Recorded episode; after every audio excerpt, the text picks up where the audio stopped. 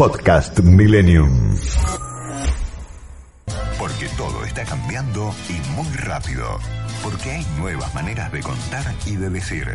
Porque la línea que separa lo público de lo privado es difusa y las ideas y emociones corren vertiginosas, dando sentido e intensidad a nuestras vidas. Porque todo tiene que ver con todo, nos metemos en la vida de los otros. Se me escapan las palabras, ¿Qué tal? ¿Cómo están todos ustedes? Tengan muy buen mediodía de sábado. Cuando llega este tiempo, ¿no? Donde un año se está yendo, otro está volviendo, este periodo de transición, uno recupera esa capacidad de, eh, a ver, ¿cómo puedo decir?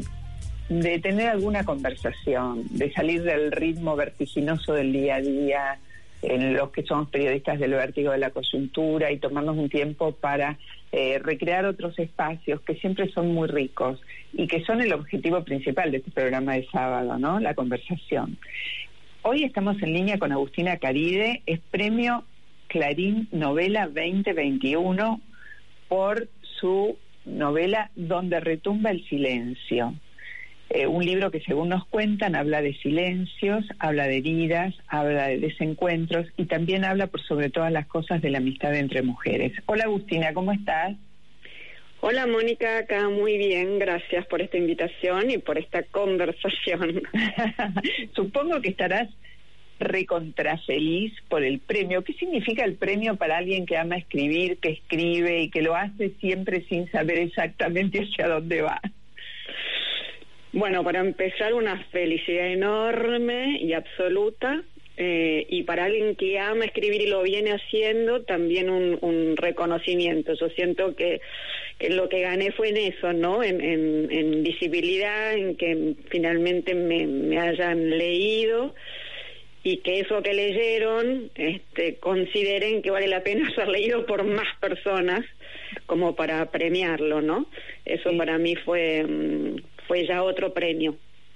Sí, eh, yo supongo que para, eh, eh, que para alguien que escribe el hecho de la visibilidad te aumenta las ganas incluso de seguir escribiendo, te incentiva mucho porque encontrás del otro lado la respuesta del lector, que podés haberla tenido por tus libros anteriores que los tenés, pero que te pone en otra escala de visibilidad. Totalmente, eh, es, es, te pone en otra escala.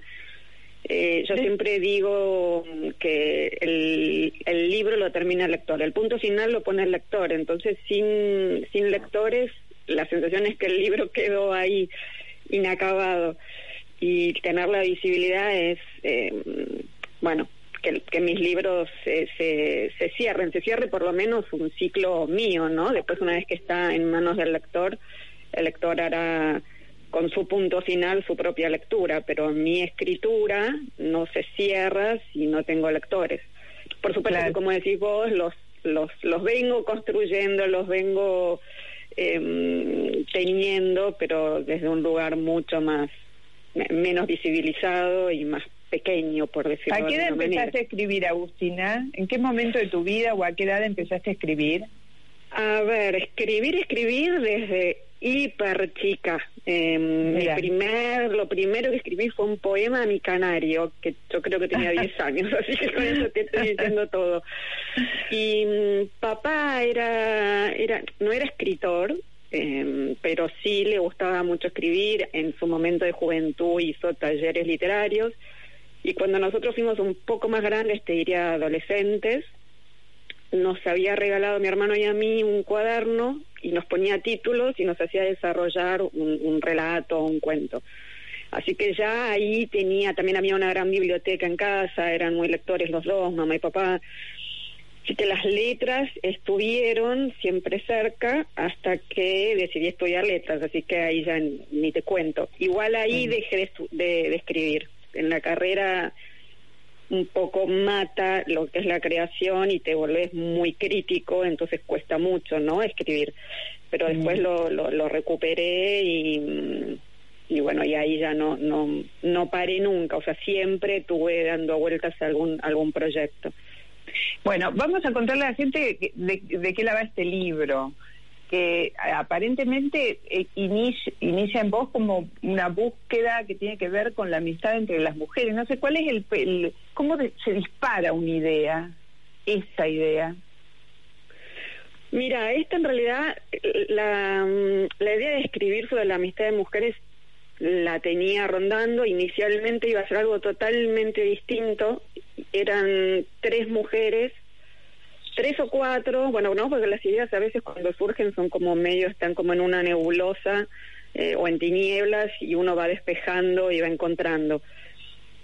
al principio iban a ser más y la temática iba a ser totalmente distinta porque en realidad tengo 51 años, ¿no? Y estoy como atravesando esa etapa con muchas amigas en las que están empezando a tener las crisis matrimoniales, muchas que se están separando.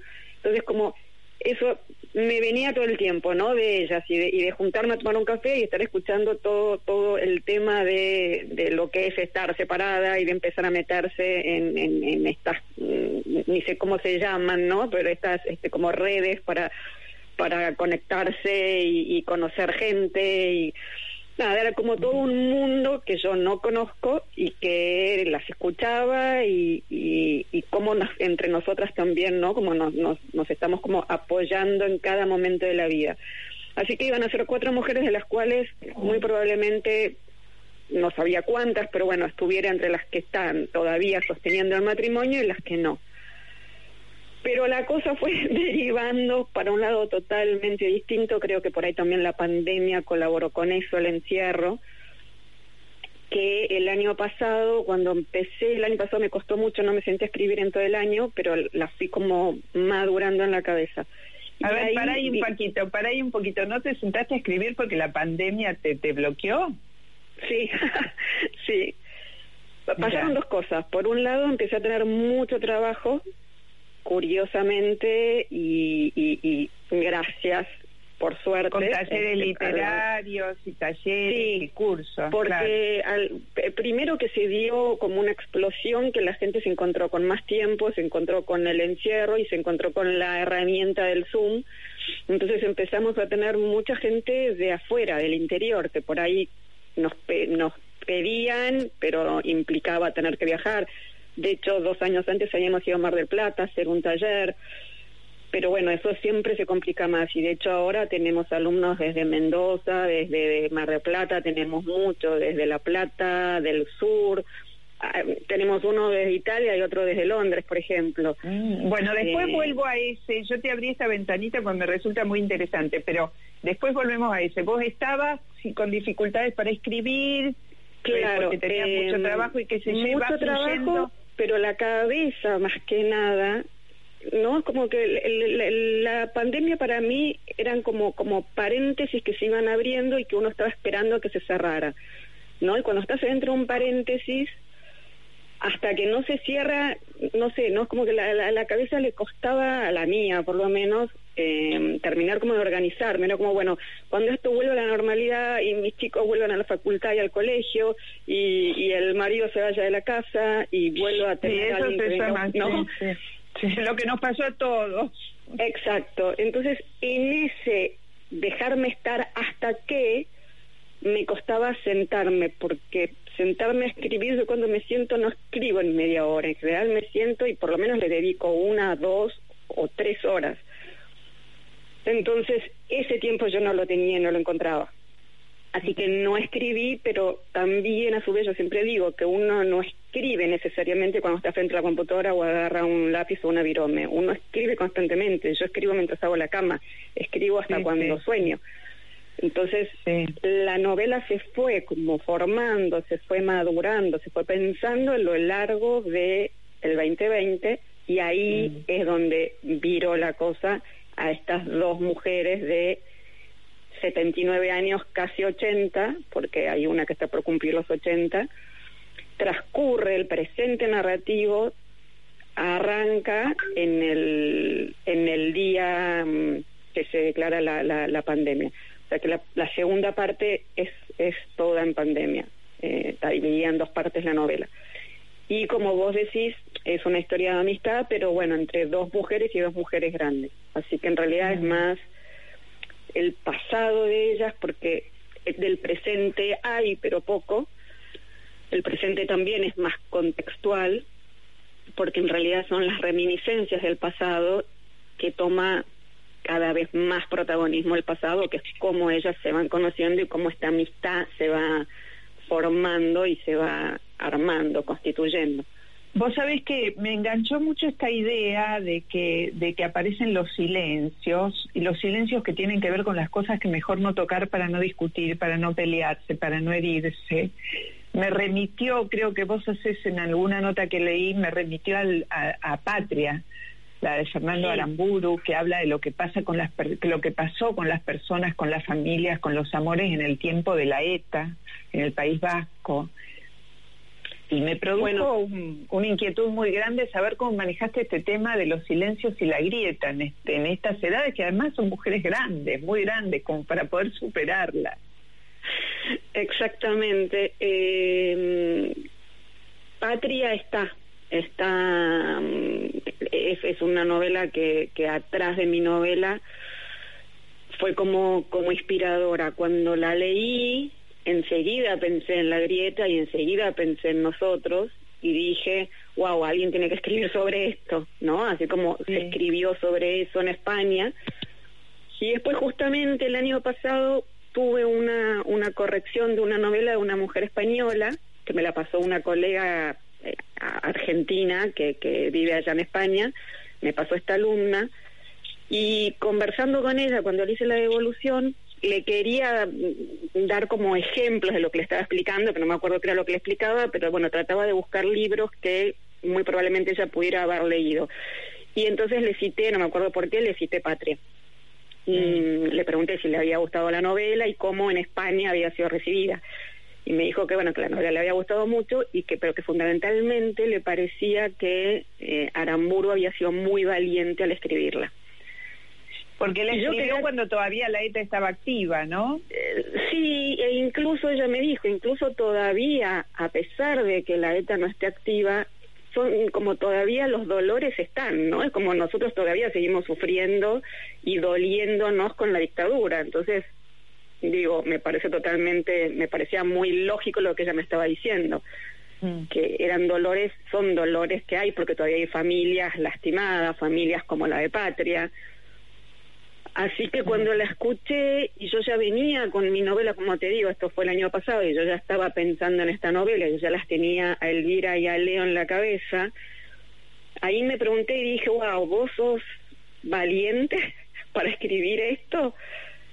Y mm, así que a lo largo de toda la, la, la, la construcción de la novela, me lo fui como preguntando si yo me iba daba a miedo te daba miedo entrar de lleno porque a ver yo estoy pensando la novela todavía no está publicada yo no la leí. Estoy reconstruyendo sobre lo que las notas que has dado no la novela eh, remite a los años 70 primero a los primeros 70 y se, y se y retrotrae la y trae la amistad hasta aquí. O sea que la herida de los 70 se conecta con la herida de este momento con la grieta de este momento Sí, en realidad yo más que más que que se conecte diría que son conductores, ¿no? Porque la, la, política necesaria, no necesariamente, pero es inevitable que, que nos, nos atraviese, que nos toque, que si yo te digo, por ejemplo, yo siempre, yo siempre digo que con cada presidente yo perdí un trabajo, por ejemplo no soy una persona política, pero la política me afecta porque me, me han sucedido cosas, ¿no? Entonces, lo que quiero decir es que en la vida de dos personas como estas dos mujeres, las decisiones políticas o lo que va atravesando el país también atraviesa lo, lo, lo íntimo, lo familiar y una casa. Ya sea bueno, porque... Eso no solo lo ha vivido uno, en mi caso te voy a decir, además de perder trabajo, se ha perdido parejas en los, en los cambios y en las transiciones políticas, porque hay algo muy fuerte que probablemente se mueve en uno, que mueve toda la estantería. Y se ve reflejado en muchas novelas maravillosas, esta conexión entre lo íntimo y lo público, ¿no? Bueno, eso es lo que también lo que traté de trabajar. Y el silencio sí juega cuando se conocen, porque se conocen en la dictadura y entonces ahí había un silencio también de no saber con quién estabas hablando. Y esto ya lo digo por por cuentos, porque yo nací en el 70, así que yo era chica, pero sí recuerdo de papá y mamá poniéndose el dedo en los labios como no, no hables o callate, o, o si yo hacía un, comentario, eh, no sé, Videla, por ejemplo, a mí me, me, caía bien porque se parecía a mi tío. Entonces cada vez que aparecía en la tele, yo decía, ay, no sé qué vea, y sonreía, y papá me miraba con una cara. Entonces era eso, ¿no? Como, como, como tener que descifrar los gestos del otro para entender algo. Por supuesto que en mi caso era desde, desde la inocencia de la infancia. Así que estas dos mujeres cuando se conocen arrancan con esto, con esto de, bueno, la otra, ¿qué será? ¿Qué pensará? Mejor no digo tal cosa porque no sé qué piensa la otra. Y ahí en ese sentido sí se conecta con el presente porque hoy estamos viviendo una cosa así, ¿no? De decir, bueno, ¿de qué, de qué vereda estará esta persona? Bueno, mejor uno va a la verdulería y no quiere hacer un comentario porque dice, a ver si todavía Sí, me dice, acá no entres más. Eh, te digo que en muchos sectores no es solo la verdulería, es vas a un médico y te preguntas de qué lado estará, vas a un psicoanalista y te preguntas lo mismo, te conoces con alguien de una fiesta y, y, palpás a ver qué, qué clima hay acá para no para no meterte en problemas, para no pasar un mal momento, para no tener que ir. Es muy muy triste lo, lo que está pasando con este tema. Por eso que es tan valioso que alguien lo pueda reflejar. Eso intenté, después cuando la leas me dirás, pero eso intenté. Intenté eso y intenté cargar las tintas, no en la pelea, sino en la amistad. A mí me interesa mucho, primero que me interesa rescatar lo positivo y la amistad es maravillosa, la amistad que tienen ellas es divina, entonces por eso hay mucho más del pasado que del presente pero con el peso de saber que en el presente están peleadas, ¿no? Entonces creo que ese pasado justamente duele más, porque mm. Mm, duele más lo que se pierde, cuando se pierde algo lindo que cuando se pierde algo que es triste, claramente, ¿no? Claro. ¿Y vos sentís que esas amistades, y ahora ya un poco escapamos a la historia de la novela, sino de, a, los elementos que vos recogiste para, para construir la novela, que esas amistades tienen escasas posibilidades de retorno cuando han sido heridos, heridas por estos silencios, por esta grieta? Mira, yo creo que depende mucho de, de, cada persona y depende, porque también yo tengo casos de amigos que se han, se han peleado a muerte con los padres, con las familias, ¿no? Que se han totalmente peleadas, pero al mismo tiempo hubo como ciertos movimientos donde donde también hay decepciones en relación a la política. Entonces ahí no se abren como como caminitos en los que se empieza a volver. Yo creo que lo que hay que tratar es eso, ¿no? De, encontrar esos caminos y fundamentalmente lo que trato de, por lo menos en, en la novela, es de, de plantear, porque es algo que me lo pregunto, no tengo respuestas en lo más mínimo, ¿no? Pero digo, bueno, mm. ¿por qué nos dejamos llevar por lo que piensan o dicen otros, ¿no? O sea, estamos peleándonos por dos tipos de presidentes, por ejemplo, eh, no, no es una locura, o sea, no es una locura estar defendiendo a muerte a alguien que ni siquiera conozco y con alguien que conozco hace años y que sé cómo piensa, que sé cómo siente, que sé y que en definitiva piensa y siente igual a mí, ¿no? Porque a veces pasa eso, digo, eh, nos, nos estamos realmente pensando, o sea, me, me enojo porque, porque piensa distinto y piensa distinto realmente o mm. vota distinto. Sí, a veces pienso que hay algunos otros motivos un poco más ocultos que nos van separando que tienen que ver con lo que la gestión de un, de un presidente, de una idea, de un sector político hizo en mi propia vida. Si es, ¿entendés? Que si las modificaciones que me fue produciendo en mi propia vida me distancian o no del otro. Pero bueno, es muy interesante este tema, no te voy a meter en tema de psicoanalista ya, porque no sería el caso, porque lo que trata de hacer un escritor es de, de contar una historia y de que a través de esa historia te movilice. Eh, hay un momento en el que digamos, vos decís, yo no quería tomar partido, que me costó mucho tomar partido, supongo que en, en, el sentido de la una o de la otra, ¿no? Sí. a mí cuando leía Patria me pasaba eso y yo decía, qué bien que está manejado, si bien en por supuesto que es, es un poco más evidente lo que Aramburu opina, pero realmente lo, sentía que, que, que, estaba muy bien balanceado, ¿no? La, la, la postura de cada madre, de cada, de cada, mm, de cada una de esas dos mujeres. En Patria lo, lo, lo político está mucho más desarrollado y para mí es, es el núcleo de la novela. En mi caso no, el núcleo es la amistad y la grieta es el telón de fondo. De hecho, justamente un poco pensándola, yo pensaba que el presente no es otra cosa que las huellas del pasado, ¿no? Entonces es e-, este presente de ellas no no no no se va a sostener si yo no no refuerzo y no cuento y no muestro mucho más del, del pasado entonces ahí es donde el pasado empezó a, a, a ganar protagonismo mm. y ya me perdí en tu pregunta me voy por la ramas no no no no porque me, la verdad es que yo a mí me gusta mucho leer las las, las novelas que construyen ficción o mundos íntimos pero que parten del contexto político habrás leído al, Almudena Grandes seguramente sí, que estamos aquí. Sí, sí, no, y la de los besos en el pan. Ah, sí, sí, bueno, ahí también aparece, aparece toda esta cosa así muy fuerte de lo que el, el contexto va haciendo sobre la vida y de las mujeres. A ver, nos paramos unos minutos, los finales, sobre este tema de la amistad entre mujeres. ¿Qué, qué, tenés para decir de eso? ¿Qué te, ¿Qué te arroja tu experiencia acerca de cómo y por qué nace una amistad entre mujeres y hacia dónde va?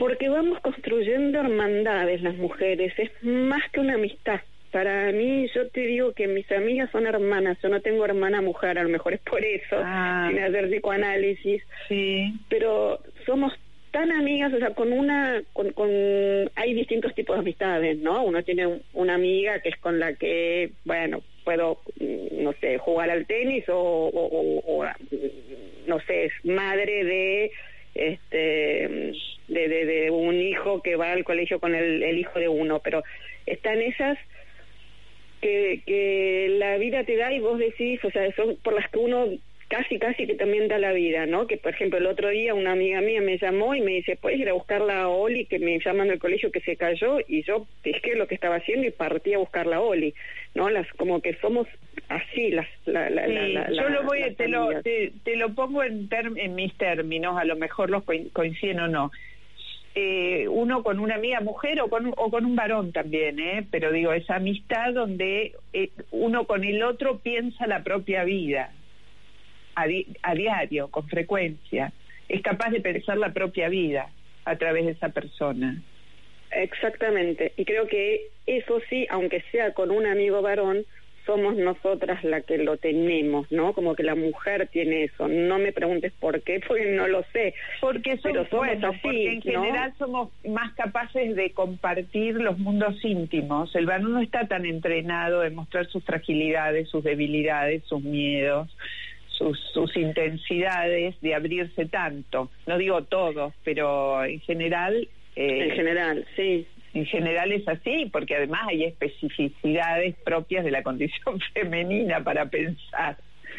No, y además la mujer sí. tiene una paradoja con esto que vos decís que, que somos más también más expresivas y más de compartir y tiene una paradoja que creo con el habla que, mm, que por un lado habla hasta por los codos, ¿no? Nosotros, o sea, cuando cuando la, la, clásica mesa de mujeres están todas hablando al mismo tiempo y al mismo tiempo todas fuimos capaces de escuchar lo que cada una dijo. ¿No? Es como que es, es un clásico, los hombres miran esas mesas y dicen, ¿cómo se entienden?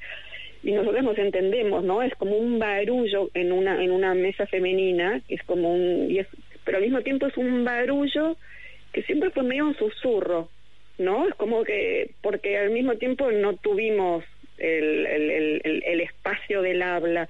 Entonces, pienso en mis dos personajes que tienen casi 80 y, y, una teje y cose, ¿no? Porque también me la veo a mi vieja en esa situación, o sea, mamá estaba todo el tiempo frente a la máquina de la Singer o con sus dos agujas, como al mismo tiempo dentro de un silencio. Entonces ese silencio a lo mejor también nos, nos hizo pensarnos mucho, ¿no? Nos hizo ser internas. Mm. Hay esa contradicción de silencio y de verborragia en la mujer, ¿no? Tiene esos dos espacios que son maravillosos. Bueno, me, gustaría también conocer un poquito qué pensás del lenguaje inclusivo, de, de, todo este mundo nuevo que hay en torno a, la, a, la, a, lo femenino, a la condición de la mujer, al avance de la revolución de las hijas, pero sobre todo me gusta, me gustaría saber qué pensás de esto en relación al, al al, lenguaje. Mira, cuando empezó a salir y cuando se empezó a hablar, me molestaba horrores. Y a mí, yo no soy extremista, no me gustan los extremos, entonces también me decís, si soy feminista, te digo que no, porque todo el ismo me molesta, pero por supuesto que sí soy feminista, ¿no? Sí. Eh, entonces, cuando igual el lenguaje inclusivo no tiene nada que ver con, o sea, sí tiene, pero no es feminismo puro, ¿no? Tiene que ver con otras cuestiones también. Al principio me molestó porque me, me molesta lo impuesto, me molesta que me digan que se tiene que hablar de una manera, ¿no? Yo creo que el lenguaje es, es, es movimiento, el lenguaje es algo que está vivo, la lengua no está muerta, no es el latín o el griego que son lenguas muertas, ¿no? Nuestra lengua está viva y, y como tal puede cambiar, puede crecer, puede, hay, surgen palabras nuevas, pero surgen con naturalidad. Entonces, si algo se va dando naturalmente, bienvenido sea. Si me lo imponen, me molesta. Entonces, como ya me lo impusieron, ya de entrada dije no. Ahora, lo que me está pasando es que por momentos, cuando tengo que escribir algo o tengo que hablar, de pronto, cuando digo todos, siento que está faltando algo. Entonces, ahí me ah. estoy dando cuenta que naturalmente en mí me está molestando algo, pero que ah. se dio de manera, se está empezando a dar de manera natural en mí. Entonces, ahí lo empiezo a aceptar de otra manera. Sí, yo eh, todavía hay cosas que recibo no, a mí me cuesta horrores. Eh, trato de, por ejemplo, no sé, en los, como damos muchos talleres online, estamos escribiendo a los alumnos todo el tiempo. Entonces, cuando tenemos, eh, digo tenemos porque le pasa exactamente lo mismo a mi socia. Y yo busco lo, neutro. En vez de poner hola grupo, porque tendría que poner grupe, y no me sale poner grupe, entonces pongo la gente, ¿no? O sea, como trato pero, de... a ver, poner grupe ya es un exceso... A ver yo escuché el otro día a Miriam Bregman, creo, diciendo le jubilades y dije, no, no, no, no, no, no, me resisto, no quiero decir le jubilades, puedo decir los jubilados y las jubiladas, ponele, hasta allá llego, resisto. No, me, no tiene que ver con el lenguaje tal cual lo, lo, lo manejamos a diario. no creo que cambie el, el respeto por las personas ir a destrozar el idioma.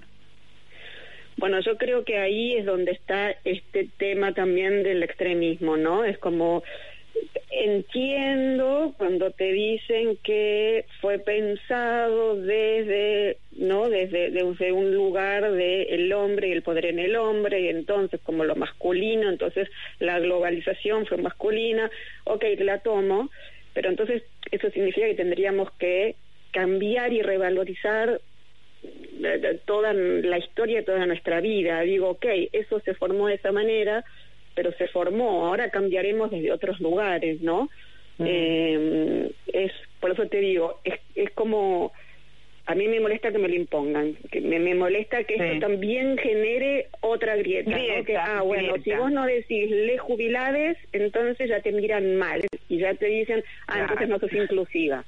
No, soy inclusiva, no estoy en, no, no, no tengo nada en contra de los distintos géneros, ni, ni, ni, los sexos, ni y opciones sí, también hay mucha confusión, ¿no? Porque una eh, cosa es la opción sexual, otra es la condición de género, son, son diferencias, pero bueno, en el paquete eh, de fortificar la grieta y consolidarla entra todo. Bueno, Agustina, ha sido realmente un placer hablar contigo, no veo la hora de poder leer la novela eh, y ver en cuánto nos estás reflejando y cuánto nos emociona. Se llama Donde retumba el silencio y es Premio Clarín de Novela 2021. Eh, nada, seguiremos hablando en algún momento. Me gustaría retomar el tema de los talleres y cursos literarios que supongo que en estos tiempos tan, tan especiales, como vos dijiste, son un, un refugio maravilloso para, para seguir charlando con uno mismo, ¿no?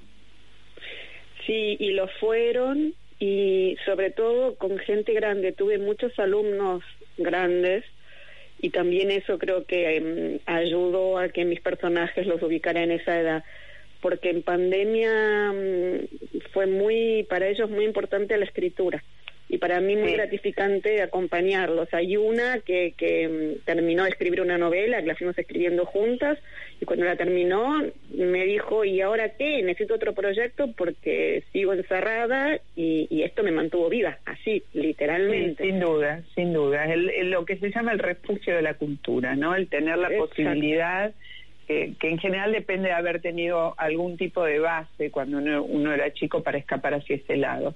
Bueno, Agustina, placer total escucharte, le reitero a nuestra audiencia, donde retumba el silencio, no sé cuándo va a estar eh, disponible la novela. Va a estar en, recién en marzo sale, pero bueno, si me dejas, meto, el año pasado salió una que se llama No habrá sin ausencias, mis títulos hace poco alguien que me hizo una nota me dijo, tus títulos siempre remiten a, alguna idea del vacío y es cierto. No habrá sin ausencias también tiene como contexto la de fondo eh, situaciones políticas de nuestro país, así que también ahí hay algo en mí. Bueno, lo que están como conectadas, pero bueno, me pueden ir leyendo con No habrá sin ausencias y en marzo donde retumba el silencio. Será un gusto, Agustina. Hasta la próxima. Gracias, Mónica, por, por invitarme a hablar. Chao. Vamos a seguir hablando de libros tras la pausa, ¿eh? No se vayan.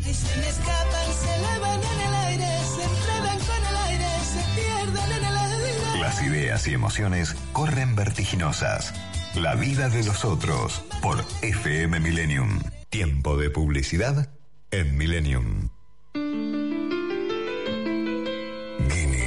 Concesionario oficial Jeep, Ram, Dodge y Chrysler en Recoleta y Puerto Madero.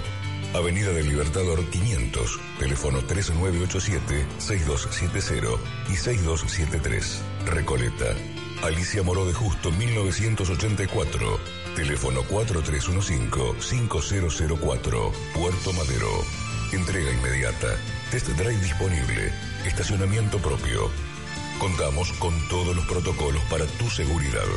Valorizamos tu usado al mejor precio del mercado. Tenemos más de 40 años de trayectoria. Tu próximo Jeep está en Guinea. Guinea, concesionario oficial Jeep. En la provincia de Buenos Aires, la Defensoría trabaja para vos. Si vulneran tus derechos, llámanos al 0800 322 5262 o ingresá en defensorva.org.ar. Defensoría de la Provincia de Buenos Aires. Defendemos tus derechos. Convivir es cuidarnos. Legislatura de la Ciudad Autónoma de Buenos Aires. Son solo seis pasitos, 6, 5, 4, 3, 2, 1, 6. Solo seis pasitos. Este domingo el Kini 6 sortea un super pozo de 169 millones de pesos. 6, 5, 4, 3, 2, 1, 6. En San Juan, con grandes oasis productivos, potenciamos la agroindustria vitivinícola y olívícola. Lideramos la inversión minera y el desarrollo energético. En esta tierra hay oportunidad, una oportunidad auténtica. San Juan. Morón cumple 236 años y lo celebra durante todo octubre. 20 sedes, 40 espectáculos, 150 artistas. Consulta la grilla de programación en nuestra web. Municipio de Morón, corazón del oeste. le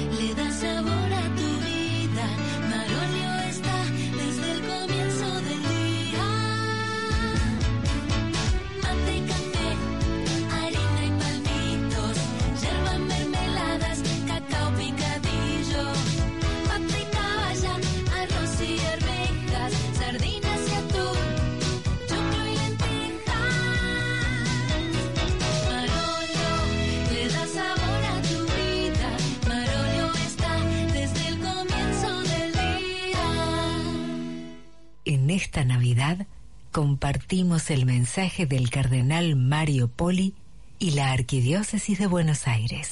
En esta Navidad nace Jesús. Dios está entre nosotros. El amor está entre nosotros. Él es nuestra esperanza. Con él somos familia. De corazón les deseamos una feliz Navidad. ¡Feliz Navidad! Nace Jesús. Renace nuestra esperanza. Fin de espacio publicitario. Millennium 106.7 Donde todo tiempo futuro, sin dudas, será mejor. Escapan las palabras, se me van al aire, cada vez que grito que no puedo. Seguimos acompañándote. La vida de los otros con Mónica Gutiérrez. Que se me escapan las palabras, se me van al aire, cada vez que hablo por la libertad. Bueno, hoy tenemos un día como de libros, ¿no?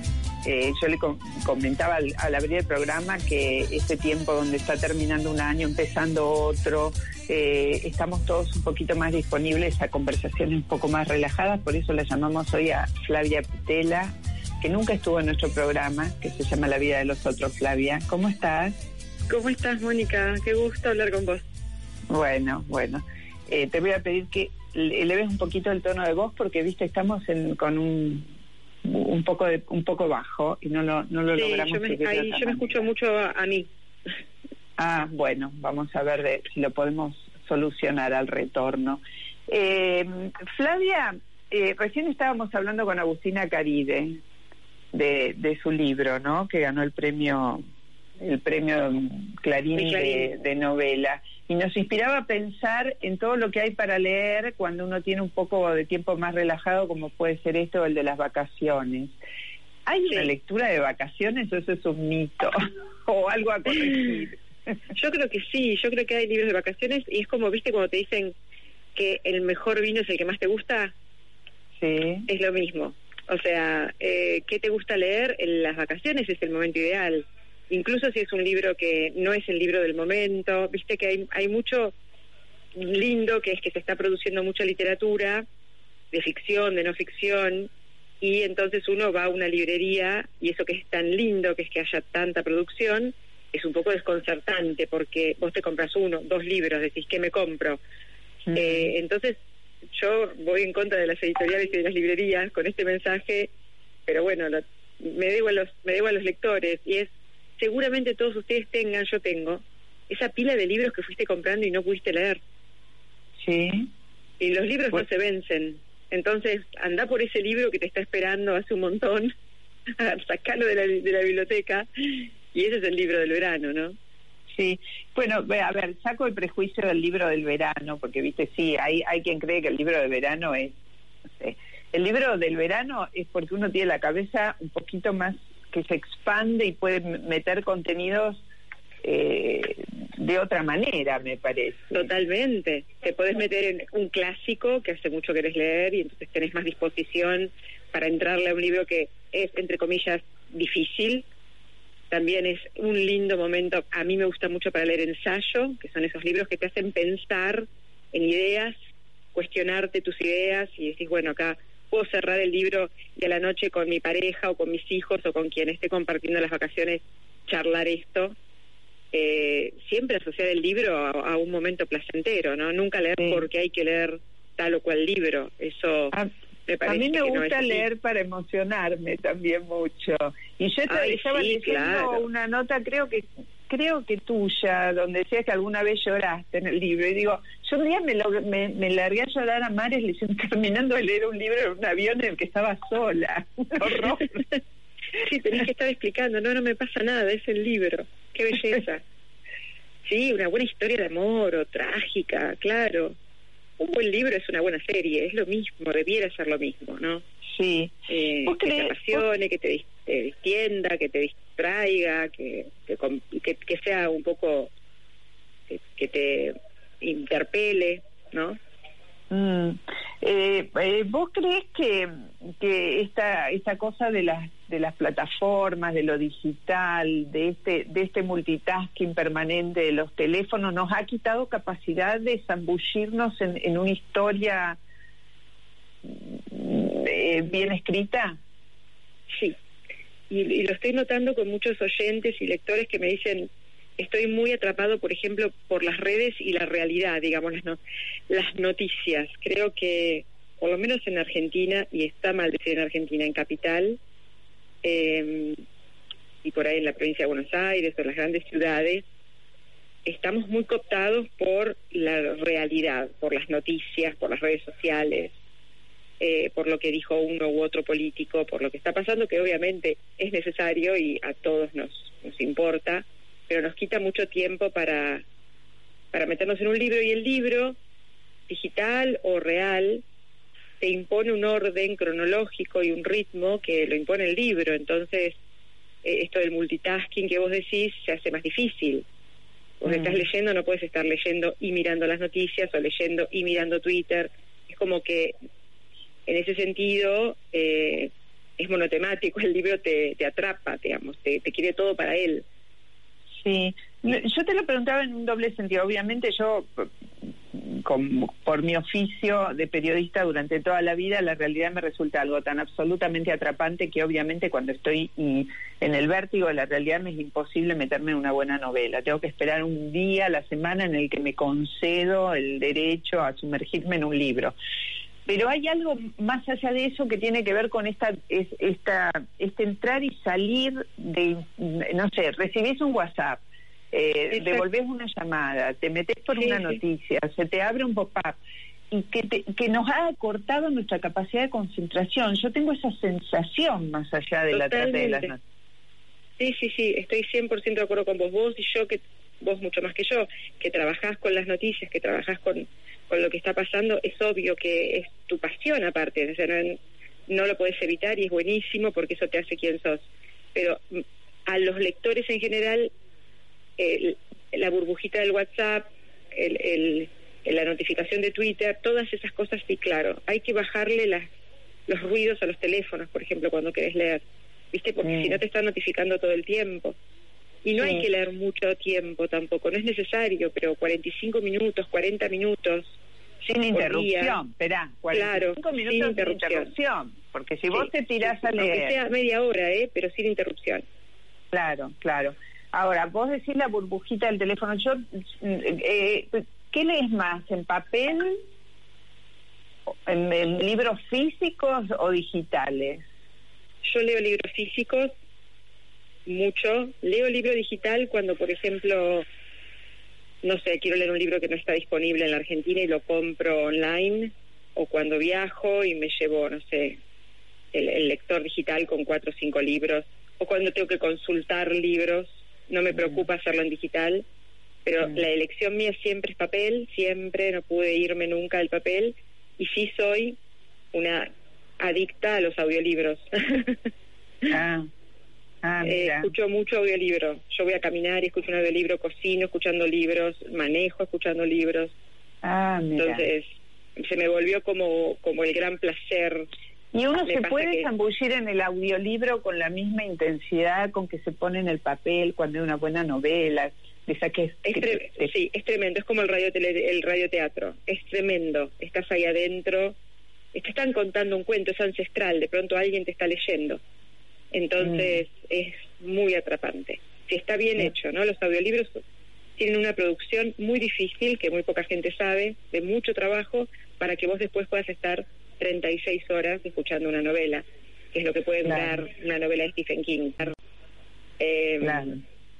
Pero es, es muy atractivo, yo lo recomiendo un montón, sobre todo si tenés, qué sé yo, subirte a la cinta, o tenés que salir a caminar, o tenés mucho tiempo de viaje en, en transporte público o en el auto, es yo ahora estoy terminando una novela que hoy no me quería bajar del auto.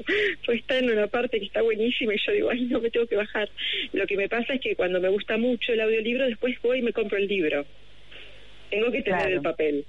Ah, tenés que tener el papel.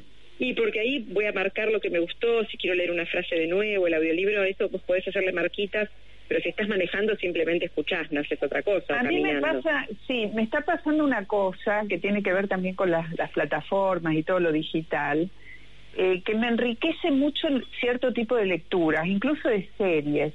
eh, ¿Qué es lo siguiente? A ver si vos, vos tenés captado esto, ¿no? Está, estábamos recién hablando con Agustina Caride de su libro que ganó el premio de novela y remitimos a la novela Patria de Fernando Aramburu. Que cuando vos lees una novela que tiene una, o una novela o una historia que puede ser de intimidad, pero que remite a un contexto, a un tiempo, por ahí aparece un dato y a mí me da de chequearlo chequear la- el contexto por, por, por el por el buscador de Google, ponele. Bueno, la ETA, que de qué época, qué época estuvo, cuál fue el contexto histórico, eh, qué pasó con esto, cómo terminó tal historia. ¿Está pasando esto cuando uno lee o eso es contra la naturaleza de una lectura placentera? Mira, eh, lo que está pasando con la lectura actualmente le pasa creo que a todos, es un nuevo lector. Tenemos un lector, hoy somos lectores hiperconectados. Entonces, chequeamos todo lo que dicen los libros, nos encanta eso, te, te, te permite abrir mundos, como vos decís, voy, chequeé una fecha, un nombre existe realmente, o lo inventó el autor, pero a la vez le estamos perdiendo, y me pasa mucho, ¿eh?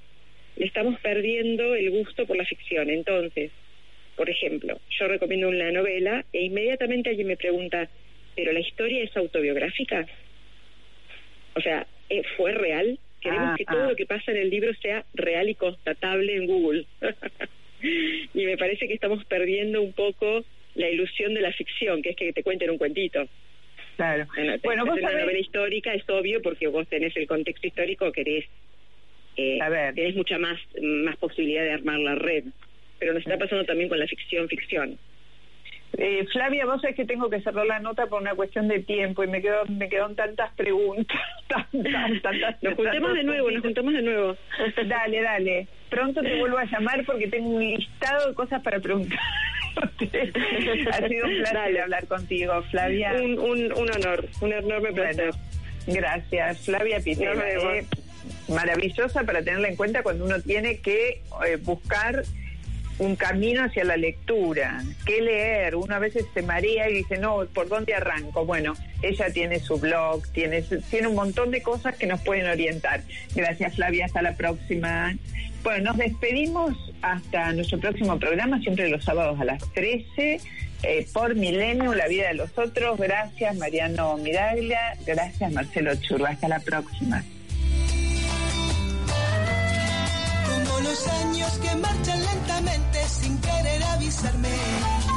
Gracias por acompañarnos en La Vida de los Otros. Te esperamos el próximo sábado de 13 a 14, aquí en Millennium. Podcast Millennium.